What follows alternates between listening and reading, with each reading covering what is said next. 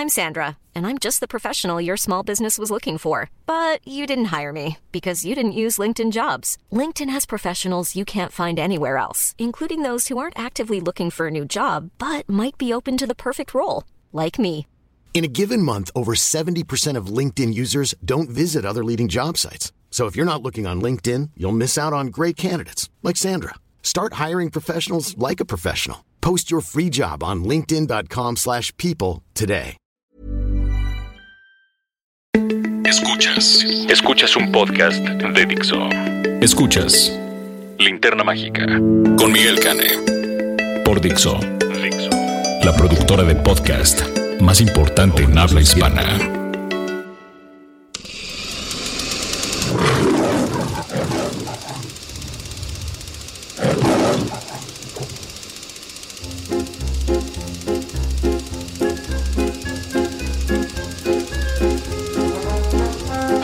Buenas tardes, buenas noches, buenos días, donde quiera que estén ustedes sintonizando este podcast. Esta es La Linterna Mágica. Mi nombre es Miguel Cane y es un placer estar nuevamente con ustedes. En esta ocasión voy a tener, en vez de un acompañante, dos. Y es que tengo conmigo a dos cinéfilos destacados, que además también son notables comunicadores, presentadores de un programa de radio y amigos entrañables. Me refiero a Raúl Fuentes, colaborador de este podcast, y a Enrique González. Hola, hola a todos, hola Miguel, hola Enrique, bienvenidos. Bueno, gracias más bien por invitarnos y tenernos. Pues sí, le vamos a hablar de lo que más nos gusta, que es del cine. Y en mi sección, que pues agradezco nuevamente que me hayas dado la oportunidad, la vamos a hacer conjunta.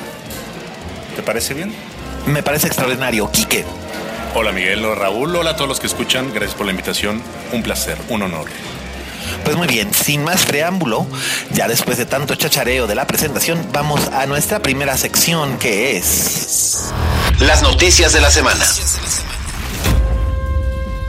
Y bueno, pues en las noticias de la semana, estas están teñidas este, de un tinte político y esto es porque finalmente lo que pensamos primero que era una mala broma y luego pensamos que era un mal estomacal, finalmente se ha convertido en una realidad y pues me refiero por supuesto al ascenso de Donald Trump o como dicen en España, Donald Trump al, este, a la presidencia de los Estados Unidos de Norteamérica.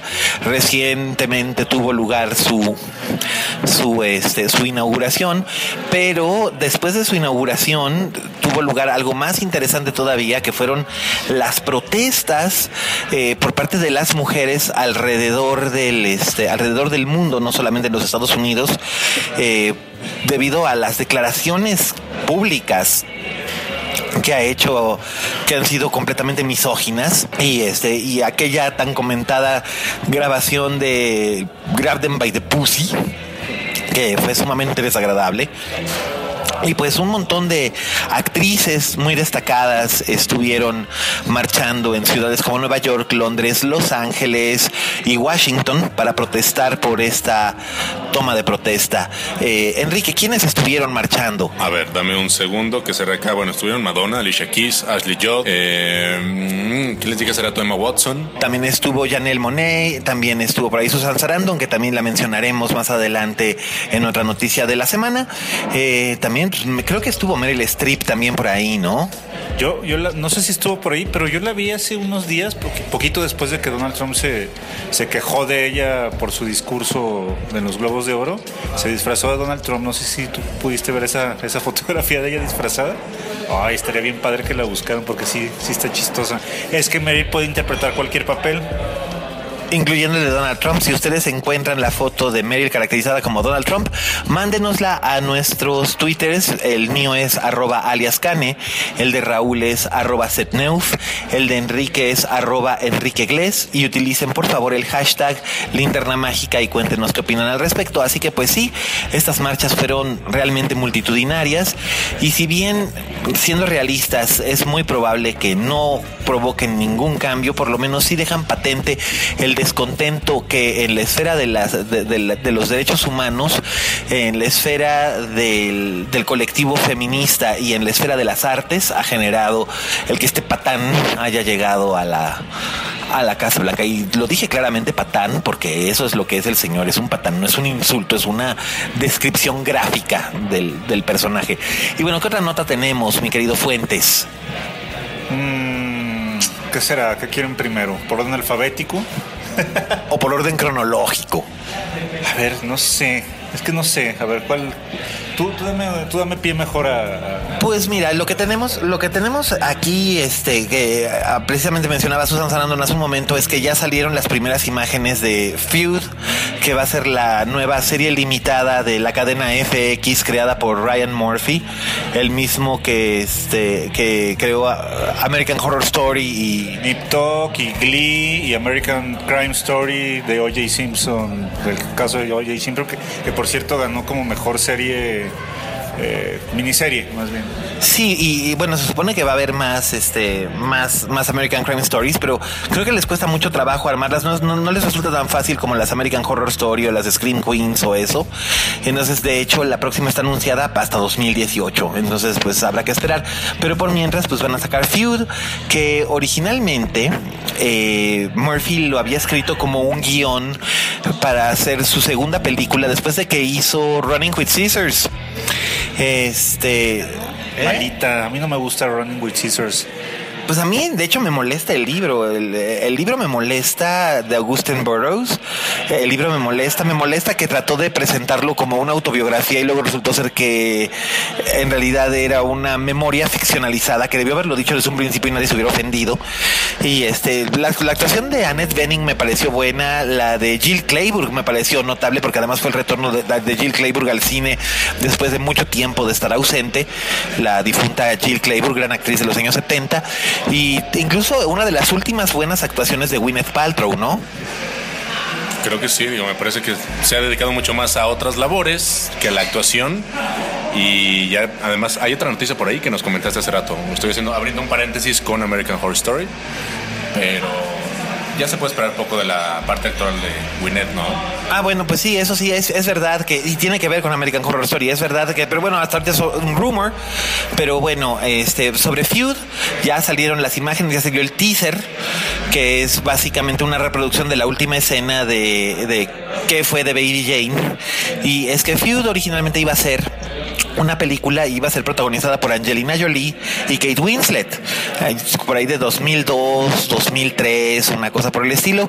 Finalmente el, se cayó, se cayó el proyecto, pero, pero era cercano al corazón de Murphy y quería seguirlo teniendo cerca y pues eso fue lo que, lo que lo motivó para convertirlo en serie de televisión que va a ser protagonizada por Jessica Lange en el papel de Joan Crawford y la propia Susan Sarandon en el papel de Betty Davis.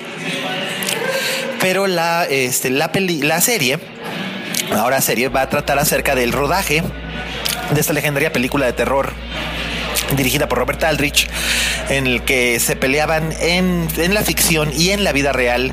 Eran enemigas acérrimas Betty Davis y John Crawford y en la en la en la en la serie pues también va a, va a tener lugar este este pleitazo no entonces pues a ver feud quiere decir eso pleito entonces pues a ver a ver qué tal a ver qué tal. Y este y tú tenías una nota sobre DC Comics eh, Enrique bueno, esa nota me la pasaron ustedes, pero aquí estoy viendo a Ryan Reynolds, que sonó otra vez para tal vez protagonizar a Hal Jordan. Es Linterna Verde. Es incomprensible que DC esté considerando traer de vuelta a Ryan Reynolds para hacer una película de Linterna Verde, aunque, a ver, ahora tiene como este, este aditivo de que para, para, muchas generaciones, o sea, para nosotros, el linterna verde definitivo pues es Hal Jordan. Pero para alguien de unos 20 años, o sea, un millennial, el linterna verde definitivo es John Stewart, que es el, pues es el linterna verde negro. Entonces lo que quieren hacer es juntar a los dos para hacer una especie de body, body movie, como tipo arma mortal, eh, pero en el espacio. Estoy viendo acá que la noticia, perdón por el gallo, es que están barajando la posibilidad de que sean también Tom Cruise o Bradley Cooper o Armie Hammer o incluso Jake Gyllenhaal. Otras opciones para que no sea Ryan Reynolds. Oye, Armie Hammer me parece, de todos esos me parece la mejor opción, si es que se decide. Pero si Armie Hammer es súper acartonadísimo, ¿no te acuerdas que fue el llanero solitario y que fue una cosa vergonzosa? Sí, pero pues Johnny Depp estaba ahí robando cámara. Ah, bueno, la dirigió Gore Verbinski. ¿Qué puedes esperar de ese señor? Pues no sé, Gore Verbinski hizo este El Aro y hizo la de, de Weatherman y no estaban tan peor. Ah, pero también hizo las de Pirata del, las tres primeras películas de los Piratas del Caribe y la segunda y la tercera ya sabes que son horribles. Son una mierda. Bueno, tampoco necesitas a un actor shakespeariano para interpretar a Hal Jordan, sinceramente. Bradley No. Cooper es pésimo también como actor desde mi punto de vista. Bradley Cooper es pésimo como lo que sea, como persona y como, como actor y como lo que sea. Aquí somos los antifans de Bradley Cooper. Pero bueno, pues a ver, DC no entiende que no entiende y pues a ver, siguen tirando el dinero a lo baboso, aunque bueno, Raúl estaba muy entusiasmado con un tráiler que hubo de la película de Batman Lego. Bueno, Enrique y yo, ¿eh? la verdad es que nos tocó ver la premier de La La Land, película de la cual hablaremos más al rato, y hubo poquitos trailers en esa, en esa función de prensa, pero pudimos ver, y en español, un doblaje bastante, bastante padre, este, uno de los últimos trailers de la película Batman Lego, que hace un berrinchazo muy divertido. Decía Enrique, bueno, mejor que lo diga él, pero, pero es un berrinche muy divertido, el, el Batman Lego. Te voy a hacer una pregunta antes de describir el tráiler. ¿Cómo lo encontraste? Porque valdría la pena que los que están escuchando en este momento este podcast hermoso supieran cómo encontrar en YouTube ese, porque es muy, muy bueno. Sí, eh, búsquenlo como Batman Lego trailer, pónganle Wayne Manor, que es Mansión Wayne, porque bueno, parte de ese trailer sucede en la Mansión Wayne cuando él está hablando con sus padres, o sea, está viendo el cuadro de Marta y Thomas Wayne y les empieza a hablar, les empieza a hablar de, de cómo salvó al día como todos los demás días. Muy bien, pues bueno, no sé, a mí, a mí la verdad es que las películas de los leguitos no, no me hacen feliz. A nuestro amigo el Salón Rojo, bueno, le rayan cañón, pero a mí me dan un poquito de flojerita esas películas, pero bueno, al parecer es la apuesta que va a tener DC Comics para protegerse, porque también estrena este año la Liga de la Justicia y estrena Wonder Woman, y Wonder Woman tal parece ser que ya hay problemas de que no saben cómo venderla porque no saben a qué público se quieren dirigir. Y Liga de la Justicia, pues ya sabemos que es una película dirigida por este imbécil, ¿cómo se llama? Snyder, ¿Cómo? Zack Snyder. Ah, sí, ese idiota, ese imbécil, ese estúpido. Entonces, bueno, pues ya sabemos que este, que esa película obviamente va a ser mala de cojones, nada más porque está detrás de las, está detrás de las cámaras ese imbécil. ¿Quién sabe? Porque no sé si tú viste uno de los últimos trailers también, en el que ya le habían, este, ya tenía poquito humor. O sea, en el- a ver, lo que se ve en el tráiler es eh, el Batman de Ben Affleck reclutando a los miembros de la Liga de la Justicia y hay varias secuencias con Aquaman, con Jason Momoa. Y se ve que hay mucho humor ahí, como que sí les dijeron, güey, Batman contra Superman fue una cosa súper lúgubre, tenemos que parecernos un poquito más a las de Marvel. Pues no sé, pero eso de que sean tan derivativos, lo que sí supe es que hubo reshoots en la de Wonder Woman para meter al personaje de Batfleck, digo de Ben Affleck, digo de Batman. Eh, no sé, me parece que meterlo de una manera tan artificial en la historia de Wonder Woman para ligarlo con Liga de la Justicia, me parece una estupidez y una idiotez, pero pues bueno, el que maneja los hilos del universo DC en las películas live action de superhéroes es, ¿cómo se llama? Es, ay, el de DC es este. Jones. No, no, Jeff Jones es el, el como productor ejecutivo y el escritor. No, pero el que el que maneja todo es el mismo director de Liga de la Justicia. ¿Cómo se llama este imbécil? Zack Snyder. Oye, pero, pero a ver, en relación a, a que aparezca Ben Affleck en la película de Mujer Maravilla, creo que podría tener sentido porque la película sucede en la Primera Guerra Mundial. Y creo que van a hacer algo que pasó también con la primera película del Capitán América, que era, bueno, pues él se queda, o sea, el Capitán América es un personaje de la Segunda Guerra Mundial que queda con- congelado y el último minuto de la película es ya en el presente, digamos. Entonces, por ahí podría ser que hicieran algo muy parecido. No, lo que se entiende, lo que se entiende es, y creo que se entiende desde el tráiler, es que Diana, la princesa Diana, es- la princesa Diana es prácticamente inmortal, es una amazona, entonces es un ser semidivino, le dieron vida a los dioses, entonces ella lo que va a hacer es contar desde el presente eh, su historia, en el tiempo actual se la cuenta a Batfleck, contándole cómo fue que ella llegó a la tierra de los hombres por primera vez en 1917 para ayudar en los últimos, en el- al final de la segunda, de la primera guerra mundial. Entonces esa es la justificación que va a haber para que en el pasado estén, están ella y, y Chris Pine y en el presente va a estar ella con Batfleck. Ok, ok.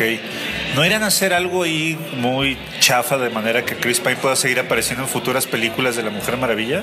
Pues a fin de cuentas es Steve Trevor, ¿no? Y es el, pues es el galán de siempre de la Mujer Maravilla. Pues mira, la manera en que en una ocasión lo habían hecho, bueno, en los cómics se había hecho de que había dos Steve Trevors, el de la Tierra 1, que era el de la época de la Segunda Guerra Mundial, que es cuando originalmente apareció la Mujer Maravilla, y este y luego en Tierra 2 era ese, ese Tierra 2 era el, Steve Trevor de la Segunda Guerra Mundial, en Tierra 1 era el Steve Trevor actual, digamos, y luego después de que esos dos morían, había un tercer Steve Trevor que venía de, de una tierra paralela, es que de repente había demasiados Steve Trevors. Este, que además Steve Trevor siempre fue un inútil y un pusilánime. Pero bueno, eso, eso es lo que hacían. Y en la serie de televisión lo que hicieron fue que cuando trasladaron la serie de televisión de la Segunda Guerra Mundial a los 70, se suponía que el que salía ahí era el hijo de Steve Trevor, que además era idéntico a él, pues eran los dos interpretados por Lyle Wagoner en la serie de Linda Carter.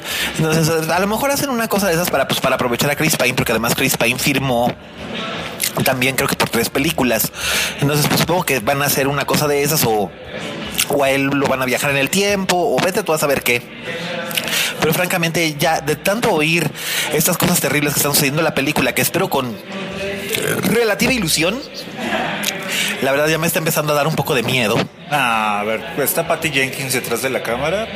Pues Patty Jenkins es la directora de Monster y Monster yo creo que es pues una de las grandes películas de mujeres, o sea, dirigida por mujeres. eh, Pues, pues, también. pues a ver qué tal, porque pues bueno, la señorita Gal Gadot la verdad es que me sorprendió en el personaje, pero de todos modos, pues no sé, yo tengo así como que mis dudas.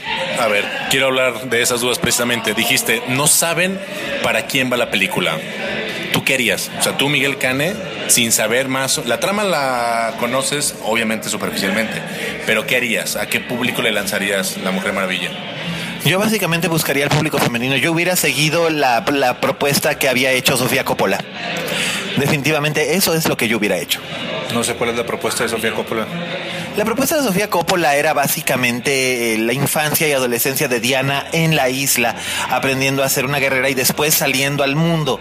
O sea, era una historia de origen, completamente historia de origen, pero se la regresaron a Sofía Coppola porque no tenía realmente mucha acción. Pero es que si lo tomamos en cuenta, la acción de, de la historia de la Mujer Maravilla empieza cuando llega al mundo del hombre. Ella en Isla Paraíso es una princesa que es la mejor de todas las amazonas y tiene un entrenamiento y todo esto y también aprende a gobernar y a tener compasión, bla, bla, bla. Pero este, su acción empieza realmente hasta que empieza a interactuar con los hombres porque se supone que son los que traen la violencia del mundo. Y creo que eso es lo que van a hacer. Pero creo que aquí lo que van a tratar es no tanto de gustarle al fanboy que ya tiene. el- el Wonder Woman tiene un gran sector de, de fans, principalmente gays. Los fans, los fans de Wonder Woman son principalmente gays. Entonces creo que lo que van a hacer es que van a cortejar a fans de Batman y fans de Superman y de otras y de otras sagas de superhéroes, tratando de hacer de Wonder Woman algo que no es, y por eso tengo mis dudas. Pues ojalá no. Eh, la película se estrena en julio. Pues a ver. Sí, julio, ¿verdad? A principios de julio. Nada, yo espero muy poco de esa película, sinceramente. cuánta maldad al ver el corazón del hombre. Y bueno, pues de lo que yo espero poco realmente es de la nueva temporada de, de American Horror Story. También espero poco de la nueva temporada de este de House of Cards. Ya como que la quinta ya así como que ya está llegando cansada y además no van a poder hacer nada que pueda superar la realidad de lo que ya está ocurriendo ahorita en Washington, porque Frank Underwood comparado con Donald Trump es Julie Andrews, la verdad. pues sí. Aunque bueno, qué, buen timing. Bueno, fue completamente de después, pero el- este teaser de, de House of Cards que se, que se publicó el mero día 20, o sea, en la misma hora en la que Donald Trump estaba ya jurando sobre las dos Biblias, se, se estrena este teaser que pues muestra una bandera estadounidense con un tono muy oscuro y, y- y, pues nada, o sea, pues yo creo que eso sí a mí sí me da mucho interés de saber qué va a pasar, sobre todo porque la cuarta temporada cerró bastante bien. cerró muy bien con aquella legendaria frase que no es spoiler, la de We make the terror, ¿no? Este, entonces, pues a ver qué, a ver qué tal. Ellos volte- o sea, los dos volteando a la cámara, ya por fin vemos que Claire por primera vez se nos queda viendo. Y, qué- Sí, se nos queda bien y nos sonríe con esa sonrisa tan dulce que tiene que sabes que de dulce no tiene nada. Pero es eso. Y bueno, pues el rumor corre de que en American Horror Story ya no vuelve Lady Gaga, ya no vuelve Jessica Lang, pero que la siguiente gran estrella que van a tener o la figura de nombre que van a tener, pues va a ser este nuestra muy bonita y este y muy este sangroncita amiga, pues Gwyneth Paltrow, ¿no? Porque pues ahora resulta ser que como ahora ya es oficial que ya es la pareja oficial de Brad Falchuk, entonces, pues parece ser que la ha invitado a, que participe en la que es la séptima temporada de American Horror Story, de la que no se sabe mucho, solamente se sabe que va a ser en una, eh, que va a ser en una isla en Nueva Inglaterra. Entonces, este, pues a ver qué, a ver qué tal, pero no sé por qué razón por ahí anda corriendo el rumor de que la historia se parece un poco a lo que propone en su novela Diary eh, Chuck Palahniuk y me parece un poco irónico porque hace algunos años hace como 10 años, eh, cuando David Fincher compró los derechos de Diary, quería hacerlo una miniserie para HBO y a la actriz que quería de protagonista era precisamente a Gwyneth Paltrow. Es una, es una gran historia que yo no me sabía, ¿eh? Pero qué raro que Fincher haya escogido precisamente esa novela porque pues es como de las más oscuras de Palaño, o sea, teniendo Monstruos Invisibles, de la cual siempre se ha dicho que se podría hacer una gran película, una road movie increíble. Yo, no me sabía ese dato de, Diary. Y Diary, la verdad es que está, la, verdad es que Diary está muy, muy, muy bien, porque este, si es muy oscura, es probablemente la más siniestra de las novelas de, Fincher, porque no hay esperanza, no tiene final feliz, que diga de Palaniuk, no tiene final feliz, y este, y es, es bien oscura y bien truculenta, ¿no? Entonces, pues a ver, a ver qué pasa. Digo, en realidad todas las novelas de, de, de Palaniuk están de un modo o de otro en distintos eh, developments. Eh, Lullaby también la iban a hacer película, eh, también había plan. ¿eh? Había plan para Rant también. Y para Pygmy también había, también había plan. De hecho, Pygmy creo que la querían hacer como película de stop motion. Ah, estará muy bien. ese, me gustó, ese libro sí me gustó muchísimo, fíjate, se me hizo muy, muy divertido. El de Pigmeo. Pues a ver qué pasa, a ver qué pasa. Pero pues bueno, esas han sido nuestras noticias de la semana. Y ahora pasaremos a nuestra sección de... La crítica de la semana.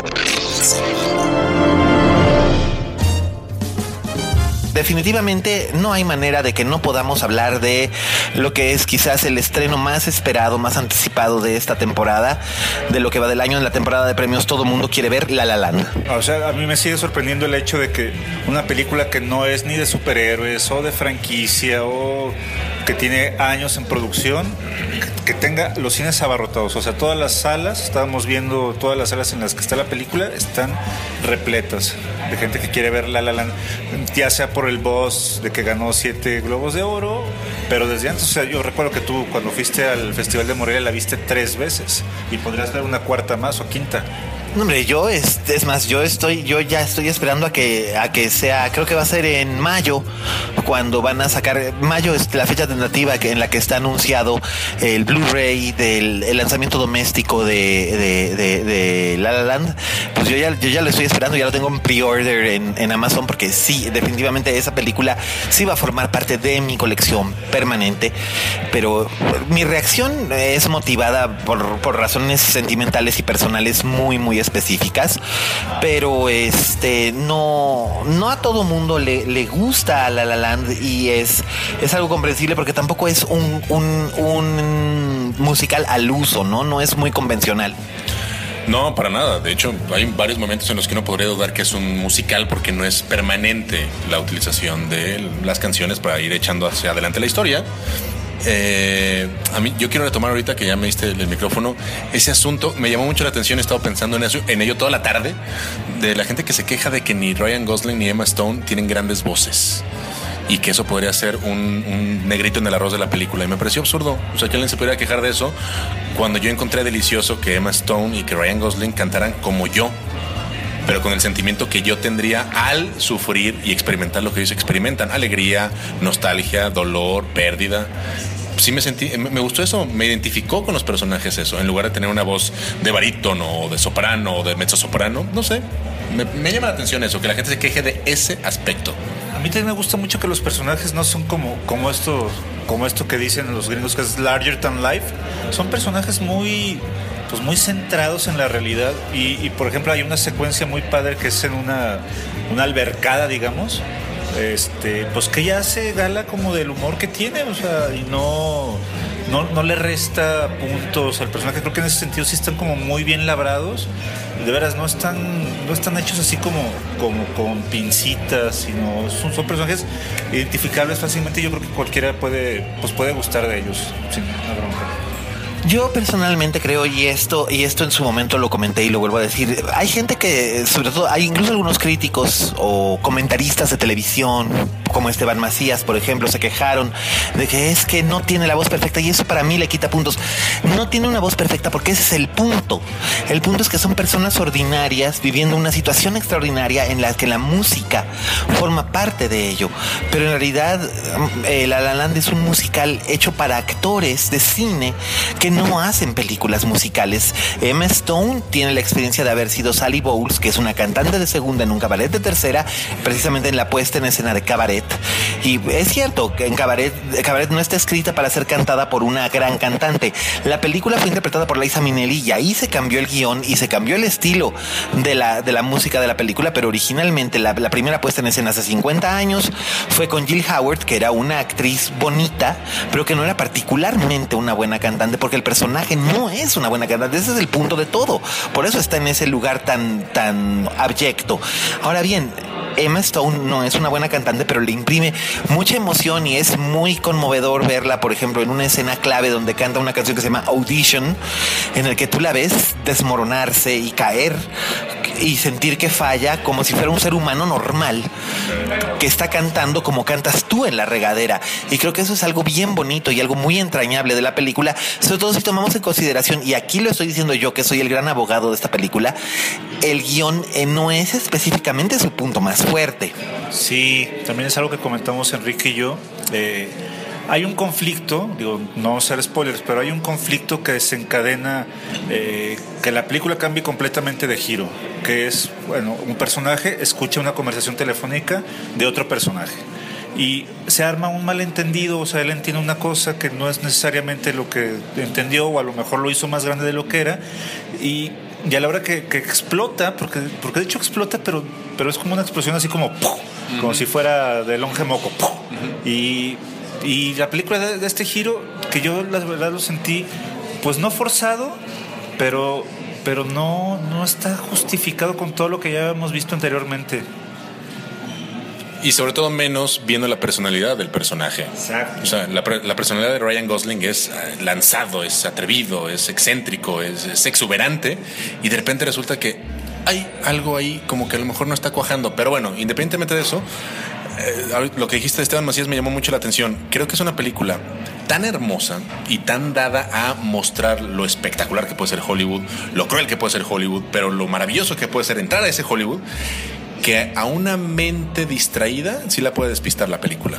Porque dentro de toda esa aparente superficialidad que, que, que porque además sí dice, yo parte de mis experiencias como, como joven director tratando de entrar a esta industria, o la del compositor de las canciones que son originales para, para, este, para esta banda sonora, las utilizamos. Entonces, no es si lo ves por encimita, sí parecería que lo importante es que no canten bien.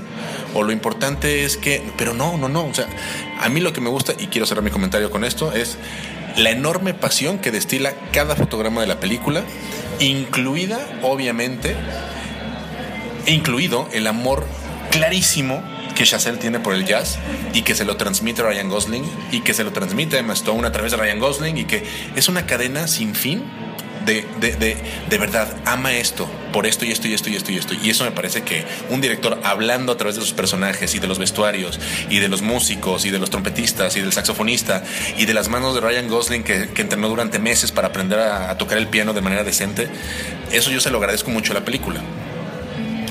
El problema aquí es que es básicamente un comentario al aire en un programa de televisión, en una red social de alguien que tiene un seguimiento, pero que no tiene, no, no tiene realmente un peso crítico. Es un comentarista que es entrañable y que es querible y que es popular, pero sus comentarios siempre tienden a ser en, ese aspecto, como tú un, de un modo superficial. Y no es el único.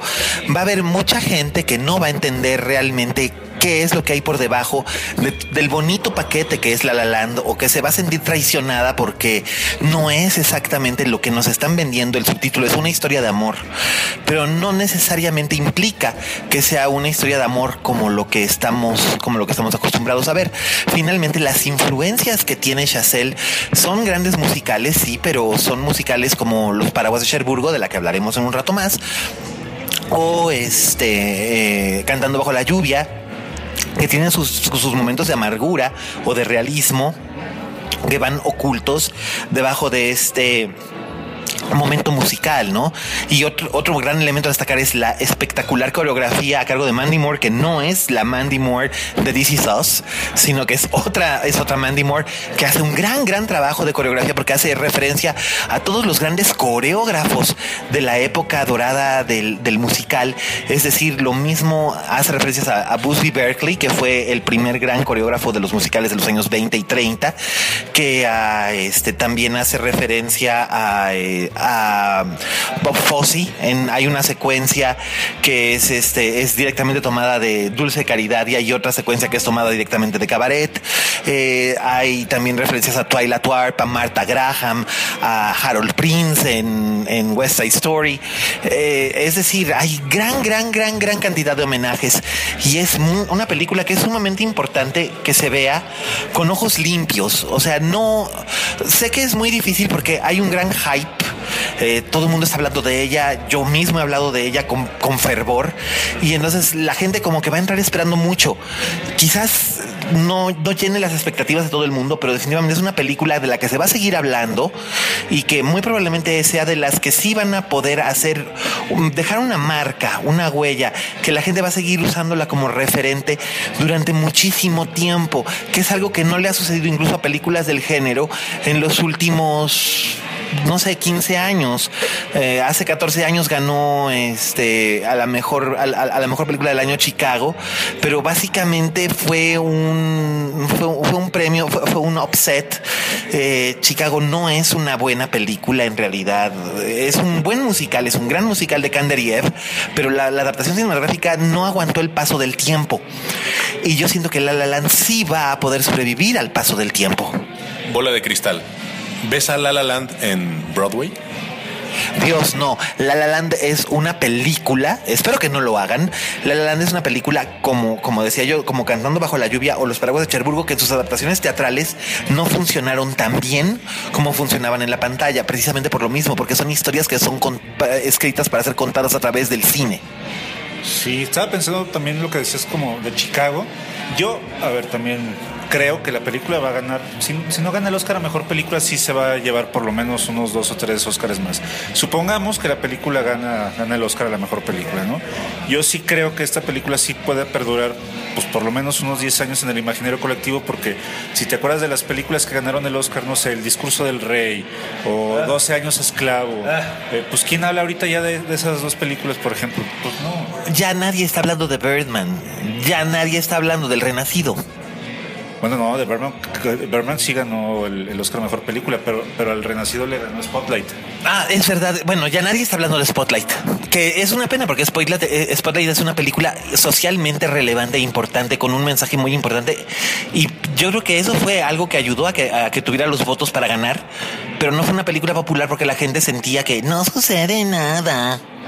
Pues, pues es eso. Eh, por ejemplo, y hablando de Chicago, yo sí me acuerdo que en el 2002 Chicago compitió con Las Horas, una película que creo que sí es perdurable por muchísimas cuestiones, sobre todo, no sé, este, estos montajes gráficos de cuando agarraba un personaje, un florero, lo ponía y luego ya cambiaba, cambiaba de, de época, pues son cosas muy bonitas que que no, que no veo ninguna otra película pues más o menos actual. El problema que tenía las horas, aparte de que era bueno, hicieron un trabajo preciosísimo de Stephen Daldry, que creo que no ha estado mejor después de, después de eso.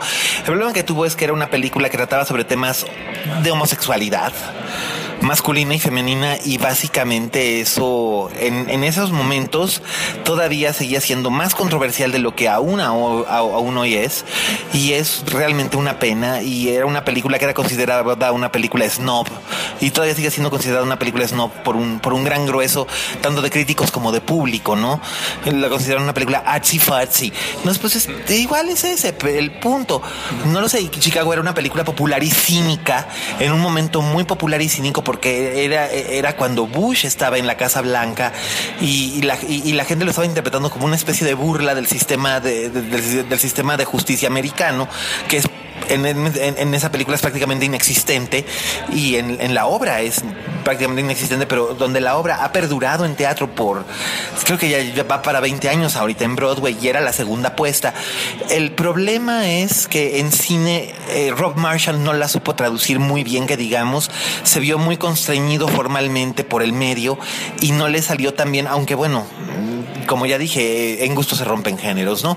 Pero La La Land es una cosa completamente distinta, aprovecha muy bien el medio cinematográfico, fue creada para eso, hace uso de todos los trucos, la secuencia del, del, observatorio es una cosa bellísima, los últimos 10 minutos son una cosa realmente gloriosa que utiliza todos los elementos del cine, absolutamente todos, desde el teatro de sombras de las cámaras oscuras de los hermanos Lumière hasta mm, las grandes tomas de los Hollywood shots de John Ford, o de George Cukor o de William Wyler o de Alfred Hitchcock.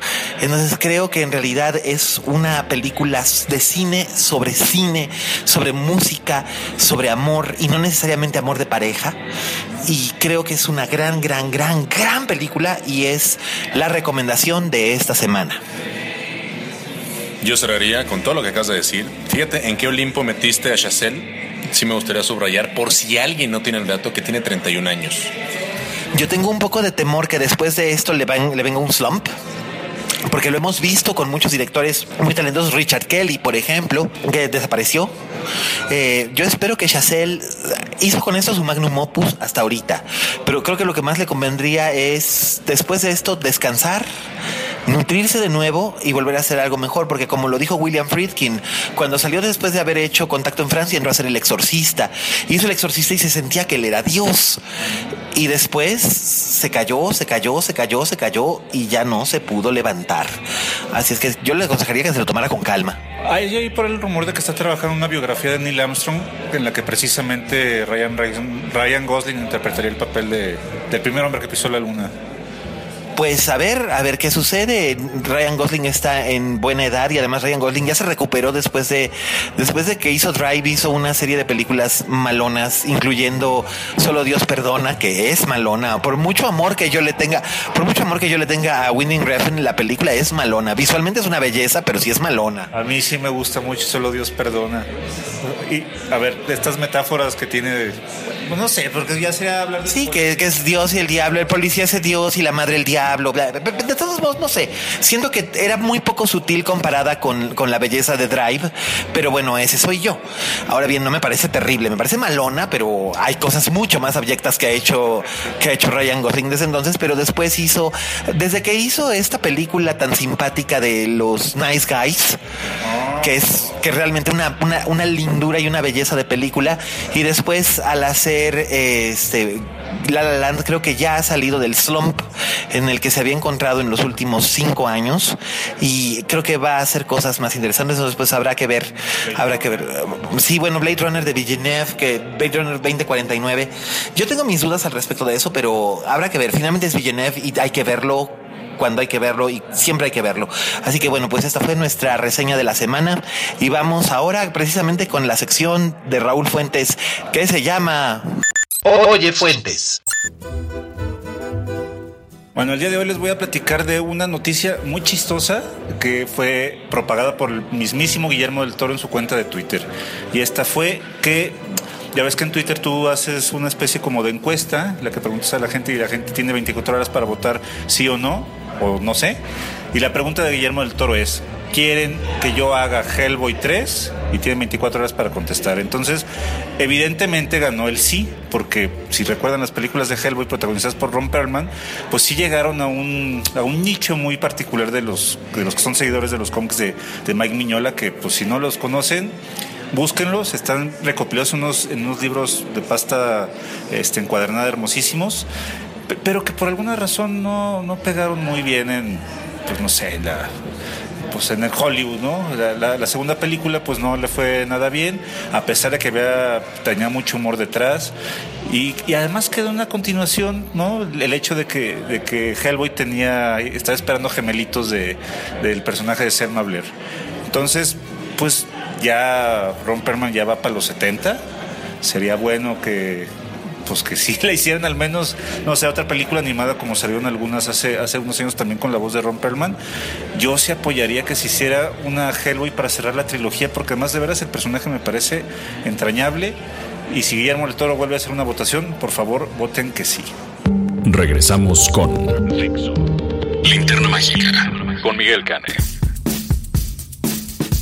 Gracias Fuentes, pues eh, ya lo saben, si ustedes son fans del Gordo del Toro o de Ron Perlman o de Selma Blair o de, del Hellboy o, del Hellboy, este pues ya saben, eh, mándenle sus votos o mándenle sus tweets a, Guillermo del Toro para decirle que pues que sí, que sí quieren, que sí quieren su Hellboy 3 y pues cuando salga, una vez que la haya hecho, nos hagan guajes y vayan y paguen su boleto para ver la película, porque eso es finalmente lo que decide la vida de, un filme, su, su taquilla. Y bueno, ahora vamos a otra sección bastante popular que es... Recomendaciones domésticas.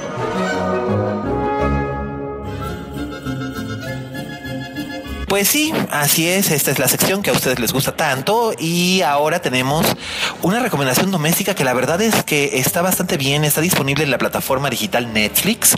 Este, y ha resultado ser una verdadera sorpresa. Y estoy hablando de una serie que no es de OA, este, de la que, de la que francamente me, da mucha pereza hablar, aunque me gane la animadversión de varios de mis amigos, como Beto Mesa, que cuando supo que no me gustaba de OA, dijo que casi casi me iba a dejar de hablar nada más porque me tenía compasión, no, no, me dejaba de hablar, porque ¿cómo era posible que no me gustara? Pues no, la verdad es que no, no, I don't see the attraction, entonces pues creo que no voy a hablar de esa serie, sino que en esta ocasión vamos a hablar de Merlí, pero además tenemos aquí un experto en, en Merlí que ya se la refinó toditita, yo nada más he visto el primer capítulo, pero eh, pienso seguirla viendo, pero alguien ya se refinó absolutamente todos los capítulos, que es nada menos que aquí nuestro querido Quique González. Enrique.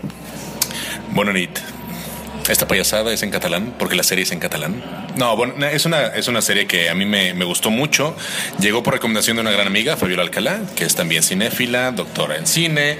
Y la serie fue lanzada en 2015 por TV3, que es la televisión autonómica de Cataluña. Y pegó, pegó con mazo. Ahora, al día de hoy, la segunda temporada ya se, se retransmitió doblada al español por la cadena de La Sexta eh, a toda España. O sea, en este momento todos los actores que son muy jóvenes actores y un gran actor catalán que es Francesc Curella, que es reconocido por haber hecho Hamlet, Ricardo III, es el clásico actor del teatro catalán, que además la escena teatral catalana es muy muy fuerte. Tienen eh, una larga escuela de grandes actores, grandes productores, grandes escritores. Han trabajado muy bien esa parte y esta riqueza actoral y, narrativa, la retoma la serie pero la va destilando de una manera tan bonita para lograr que empatices. Yo empatizo prácticamente con seis u ocho personajes, que ya me parece mucho. A ver, sinopsis. Merlí es un profesor que es un hijo de puta. ¿Puedo decir hijo de puta en tu podcast? Claro, puedes decir lo que te dé la Es un profesor de filosofía que trabaja en la preparatoria, en una preparatoria común y corriente de la escuela pública catalana. Entonces trata de inocularle el amor por la filosofía a 25 mocosos que en ese momento están pensando solamente en follar, en meterse coca, en salir de, fiesta. Y entonces es una especie, al principio, si ya viste el primer episodio, parecería que es la sociedad de los poetas muertos o el, profesor inspirador y buen rol. Al maestro con cariño, mentes peligrosas, pero a la catalana.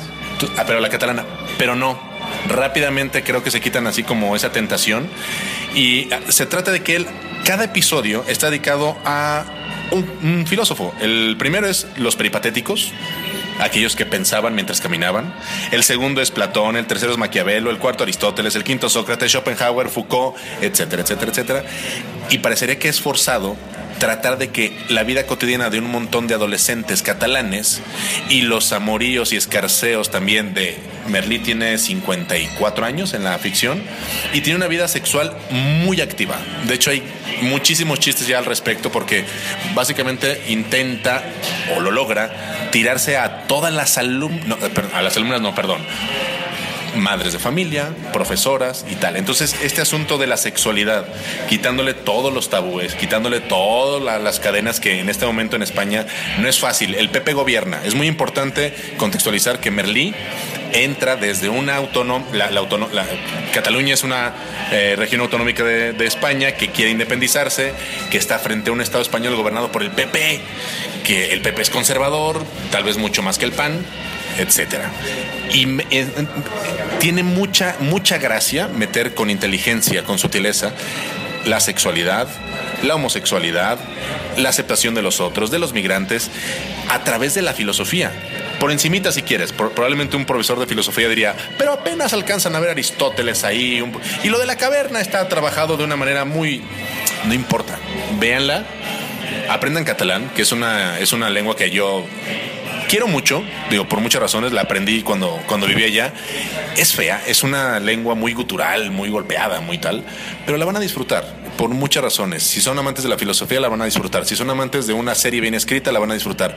Si son amantes de grandes actuaciones de personas, adultos mayores, jovenzuelos, mediana edad, hombres y mujeres, van a encontrar muchísimo material aquí muy rico en la, de, en la serie de Merlí.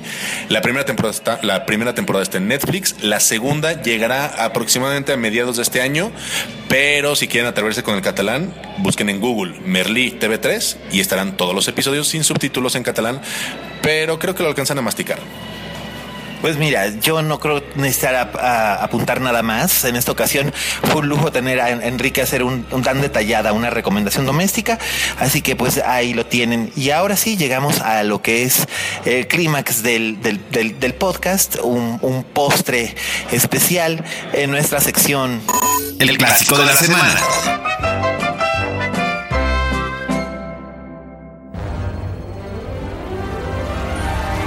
Y bueno, haciendo coyuntura de que precisamente se estrena La La Land y que tiene tantas influencias cinematográficas, el clásico de la semana es una película de la que en este podcast hemos hablado en varias ocasiones, es uno de mis grandes favoritos de la vida, probablemente es una de las películas que de hecho me define la existencia en muchas maneras, me definió la manera de ver el cine desde que era yo un, un adolescente, la descubrí a los 15 años en el cine del canal 11, que, transmitía películas a las 10 de la noche, y en, y en esta ocasión pues era Los Paraguas de Cherburgo. Yo sabía que actuaba Catherine Deneuve, yo la había anunciada y quise verla porque pues soy fan de, de Deneuve, siempre lo fui, pero no sabía qué era lo que iba a ver, solo tenía 15 años y el efecto fue devastador. Eh, si no acabé en posición fetal y llorando en ese momento casi debo haberlo hecho, porque pues además tenía 15 años, es la edad en la que uno se enamora por primera vez y todo, todo lo que nos sucede nos sucede como que más, en una realidad más aumentada, ¿no? Y en Los Paraguas de Cherburgo finalmente siempre he dicho que es la película de ciencia ficción más bonita del mundo porque en ella eh, yo siempre digo que sucede en una, en una tierra paralela donde en lugar de en lugar de que la gente hable canta y siempre hay música en el aire no lo que decía David Lynch que el lugar de donde vengo las aves cantan una linda canción y siempre hay música en el aire pues ese ese era lo que pasaba o en mi mente y siempre pasa cada vez que veo los paraguas de Cherburgo y estoy casi seguro que en la mente de Damien Chazelle pasó algo semejante. Raúl, este, ¿tú qué sabes acerca de los paraguas de, Cherburgo? Pues solo sé que es un gran clásico, sé que es dirigida por Jacques Demy, que es, él no es precisamente como de la Nouvelle Vague francesa, aunque no, él es, ligeramente anterior. Él es ligeramente anterior, eh, pero, pero pues ese sí puede entrar como dentro de este grupito. Yo jamás hubiera definido a la película como una, una, bella película de ciencia ficción, aunque ya recordé que siempre que la mencionas, eh, pues dices eso sobre, sobre la película, que por supuesto pues dan ganas, dan ganas de ver. Nomás con, nomás con eso que dices ya dan muchas ganas de verla. Pues mira, Los Paraguas de Cherburgo se realizó en Francia en el año de 1963 eh, con muchos temas que en esa época Eh, se estrenó en el Festival de Cannes del 64. Se filmó durante el, durante el verano, otoño del 63 y Jacques Demy y su esposa Agnès Varda, eh, que también era directora de cine, estaban sumamente ocupados en hacer, en hacer esta película funcionara porque la película anterior de Demi, Lola, con Anouk Aimé, había tenido mucho éxito de crítica, pero no así de taquilla. Y Demi acababa de estrenar una película que se llamaba La Bahía de Los Ángeles con Jean Moreau que también le había ido muy bien con la crítica, pero no había tenido tampoco éxito de taquilla. Entonces, esta era su, su tercer, este era su tercer filme ya para, para intentar, o sea, definitivamente o ganaban dinero con ella o él se iba a tener que buscar trabajo dirigiendo programas de televisión y dirigiendo teatro porque les costaba mucho, mucho poder realizar películas, no tenían un financiamiento amplio la película se hizo básicamente con, con un presupuesto bajo. Y Catherine Deneuve en, en, en aquel entonces era la compañera de Roger Badam, el, director de cine que posteriormente hizo Barbarella y, tal. Él acababa de realizar una versión de Las Relaciones Peligrosas y estaba, y estaba de moda. Él, él era alguien más o menos importante en Francia y de mí había visto a Deneuve en El vicio y la virtud, una película de Badam, y pensó que sería ideal para, el personaje de Genevieve, que es la adolescente protagonista de esta película. En ese momento eh, Deneuve tenía 20 años, acababa de tener un bebé con Badam y este y ella le dijo, bueno, eh, pero yo no puedo cantar, no tengo voz para cantar. Y él le dijo, no te preocupes, eh, canta mientras filmamos y después habrá alguien que haga un overdub para que la voz, para que la voz sea correcta. Entonces, Deneuve diría años después que siente que una de sus grandes frustraciones en la vida es que no cantó ella realmente en, en Los Paragos de Cherburgo. Sí canta posteriormente en Las Señoritas de Rochefort, que fue el otro musical que realizaron ella y su hermana en, para de mí. Pero este ella accedió a hacer esto, pues era, todavía muy joven y fue la película que realmente la hizo una estrella. Em, de mi trabajo muy de cerca con Michel Legrand y Michel Legrand durante casi un año había estado trabajando en las canciones porque la idea era que iba a hacer esto como una ópera. De hecho, Los Paragos de Cherburgo es una ópera, pero en lugar de ser una ópera hecha con música clásica, es una ópera hecha con jazz y con música pop y con música de la chanson française, que es, eh, digamos, la canción popular francesa. y y, es bellísima, además de que toca temas que son, para el momento en el que se hicieron, sumamente controversiales y polémicos, entre otros, toca este la maternidad, toca eh, la crisis económica, toca la guerra en Algeria, que en ese momento se acababa de perder el conflicto armado. Y de mí los toca de una manera directa, y al mismo tiempo con una gran belleza, con una formidable paleta de color con una pareja sumamente carismática en el al centro que son eh, y Nino Castelnuovo, que era un actor, era un actor italiano que, ah, que era, era muy célebre en Italia porque había hecho series de televisión y había hecho películas de aventuras donde él era como el matinee idol, pero en Francia él no era conocido, pero uno de sus uno de los de los que le dio el presupuesto a que le dio dinero para el presupuesto a Demi era un productor italiano que le dijo que tenía que llevar a un actor italiano en la película, por lo menos uno. Entonces él, él eligió a Nino Castelnuovo y tanto Castelnuovo como Deneuve como todos los demás actores son doblados. Son doblados por cantantes de opereta, de ópera ligera, que trabajaban en París y que ya habían trabajado anteriormente con, con Michel Legrand.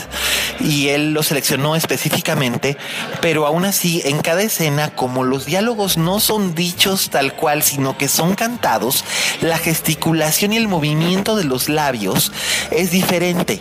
Entonces tenían que cantar ellos también, aunque lo hicieran de una manera atroz y desentonada, todos tenían que cantar. Y entonces todo el mundo canta. No todo el mundo baila, pero todo el mundo canta en los paraguas de Cherburgo. Y esta película, cuando se estrenó en el Festival de Cannes del 64, obtuvo la Palma de Oro. Fue la película que se convirtió en un, eh, fue la película más taquillera de Francia ese año.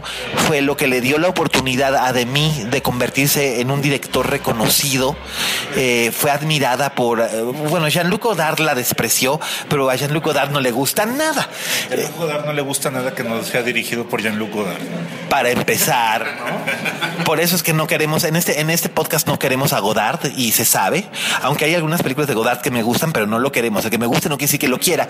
Eh, François Truffaut adoró la película, era amigo de la juventud, de, de mí, eh, se deshizo en elogios. El apoyo de Truffaut fue muy grande para, para poder lanzar esta película, incluso en el extranjero. En Nueva York fue un éxito de taquilla, en Los Ángeles también fue nominada a cinco Óscares, eh, de los cuales no ganó ninguno, pero por lo menos las nominaciones sí fueron notables. Eh, ganó Globo de Oro, eso sí, eso sí recuerdo. Y sobre todo hizo una estrella de Catherine Deneuve. Catherine Deneuve ya era conocida en Francia, pero gracias a los Paraguas de Cherburgo fue conocida alrededor del mundo.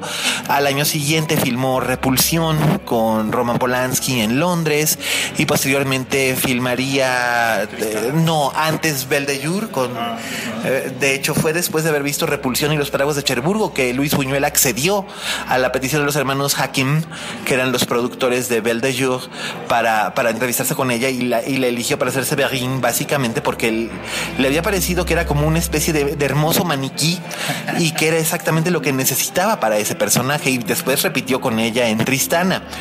Entonces, eh, la verdad, Buñuel fue, fue uno de los que quedaron cautivados por esta película, que además es una película que realmente no nos habla de de las cosas, aunque también le rinde homenajes a los, a los musicales de Hollywood, no nos habla de las cosas de, desde, esta, desde esta realidad romántica color de rosita, ¿no? Es una película dura, es una película estremecedora, emocionante, bellísima, triste y a la vez tierna y con, con, grandes, grandes momentos musicales. Una vez que escuchas la banda sonora de Los Paraguas de Cherburgo, como sucede con quienes escuchan la banda sonora de La La Land, en cierta forma no puedes evitar descubrirte tarareándola en algún momento, no se te sale de la cabeza y en realidad es una gran, gran belleza de película, un enormísimo clásico que está disponible en todas las plataformas, está disponible en DVD, está disponible en un Blu-ray precioso de la Criterion Collection,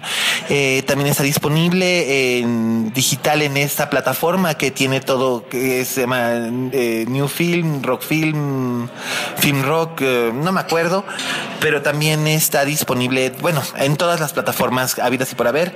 No va, no va a haber ningún problema para que ustedes la puedan encontrar y vale muchísimo la pena que de verdad se permitan acercarse a los paraguas de Cherburgo al menos una sola vez porque encontrarán en ella ternura, dolor, eh, belleza, música y sobre todo la vida como es vivida. Y eso es algo que le empata muchísimo con La La Land. Son dos musicales muy hermosos que se parecen mucho, a veces quizás demasiado y de un modo poco amable a lo que es la vida real. ¡Wow! ¡Qué manera de cerrar tan bonito! Sí, nada. Hoy la regalaste esa película, la estoy viendo. Sí, pues, este, sí, bueno, a mí me gusta regalar esta película cuando sé que, cuando sé que hay alguien que, que, que, la, que la, quiere ver o que vio La La Land y no sabe de dónde viene la referencia, porque el propio Chazelle lo ha dicho, sin Cherburgo no hubiera habido La La Land. Él estaba obsesionado con esa película también desde su adolescencia y yo creo que es una película que una vez que entra en, en, en nuestro conocimiento público, pues nunca, nunca se puede olvidar. Y bueno, con esto estamos llegando al final de la transmisión número 29 de La Linterna Mágica. Ha sido especial, ha sido divertido tener a estos dos, dos invitadazos de super lujo y este el, el, que, que, Enrique se diera su taco recomendándonos Merlí, que Raúl se diera su taco hablándonos de hablándonos de Batman Lego y también hablándonos acerca de, eh, de Hellboy. Y para mí ha sido un placer hablar de La La Land que sigue siendo mi película favorita del 2016 y muy probablemente será es ya desde el Festival de Morelia una de mis películas favoritas en la vida. Este, Raúl. Pues nada, muchísimas gracias por invitarme nuevamente. me da mucho gusto porque, porque de veras yo me quedo así como embobado nomás de escuchar todo tu, monólogo sobre, sobre los parábolas de Cherburgo. O sea, escucharte es un placer, pero verte en vivo hablando sobre ello, pues es, doblemente gratificante. Eh, pues gracias por la invitación. Yo estoy en Twitter como arroba setneuf, por si me quieren seguir, sí contesto. Gracias por la invitación. Qué bonito estar con ustedes, tomando café, chocolate, café, todo. Eh, mi Twitter es arroba Enrique Iglesias, soy Enrique González. Saludos. Qué gusto verte. Y bueno, pues nada, este, yo soy Miguel Cane, arroba alias Cane. Recuerden utilizar el hashtag linterna mágica. Muchas gracias por seguirnos escuchando. Siempre es sorprendente y gratificante recibir la respuesta de ustedes. Y recuerden, como dijo la Betty Davis, en este negocio, si no tienes fama de monstruo, no eres una estrella. Hasta la próxima.